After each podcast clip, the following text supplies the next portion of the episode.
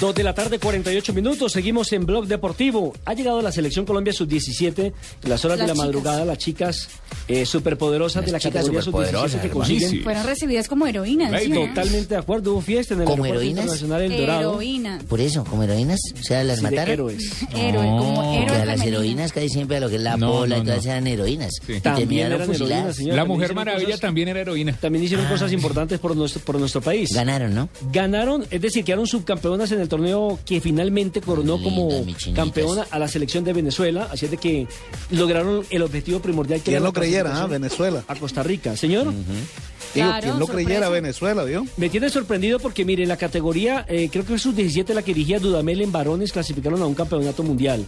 Ahora en damas se coronan campeonas, consiguen también el objetivo de participar en la próxima Copa Mundo de esta categoría que se realizará en Costa Rica en el 2014, del 15 de marzo al 5 de abril. Y hablando exclusivamente de Colombia, pues recordemos que las de mayores comenzaron este proceso hace mucho tiempo en el Campeonato Mundial de Nueva Zelanda en el 2008. Repitieron algunas de ellas en Azerbaiyán 2012 y ya el proceso nos Londres. tiene para el 2014. Y, di- y también fueron a los Juegos Olímpicos de Londres. Es correcto, también hicieron su presentación, Joder, es decir, que han tenido ya de roce, ya han escrito páginas gloriosas en el fútbol internacional en, en damas. Proceso largo que llevan. Sí, señor. A propósito, hablamos con el técnico Fabián Taborda, el eh, seleccionador del conjunto colombiano, hablando de ese sueño de lograr la clasificación, evidentemente, a un campeonato mundial. Lástima que se les haya escapado el título porque perdieron dos partidos, y los dos, curiosamente, en primera fase y en finales frente a Venezuela. Bueno, nosotros íbamos con un objetivo claro, que era que nada ni nadie, ni ningún grupo iba a acabar con nuestro sueño y sabíamos de que nos tocó un grupo muy difícil, ¿no? Eh, Uruguay mundialista, Brasil mundialista, potencia sudamericana.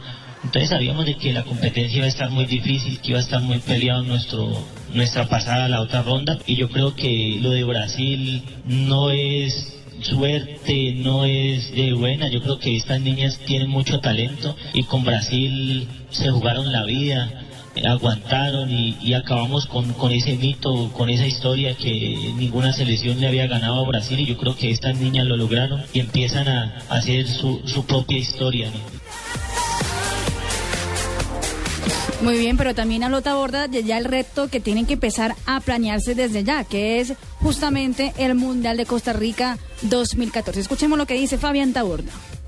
Bueno, ahora vienen muchas cosas, ¿no? Ahora nos tenemos que sentar, presentar primero los informes a la federación, encaminar una buena preparación, hablar con nuestro presidente y, bueno, y presentar muchas propuestas eh, en bien pues de que sea la mejor preparación y que podamos eh, superar lo hecho en, en el anterior mundial.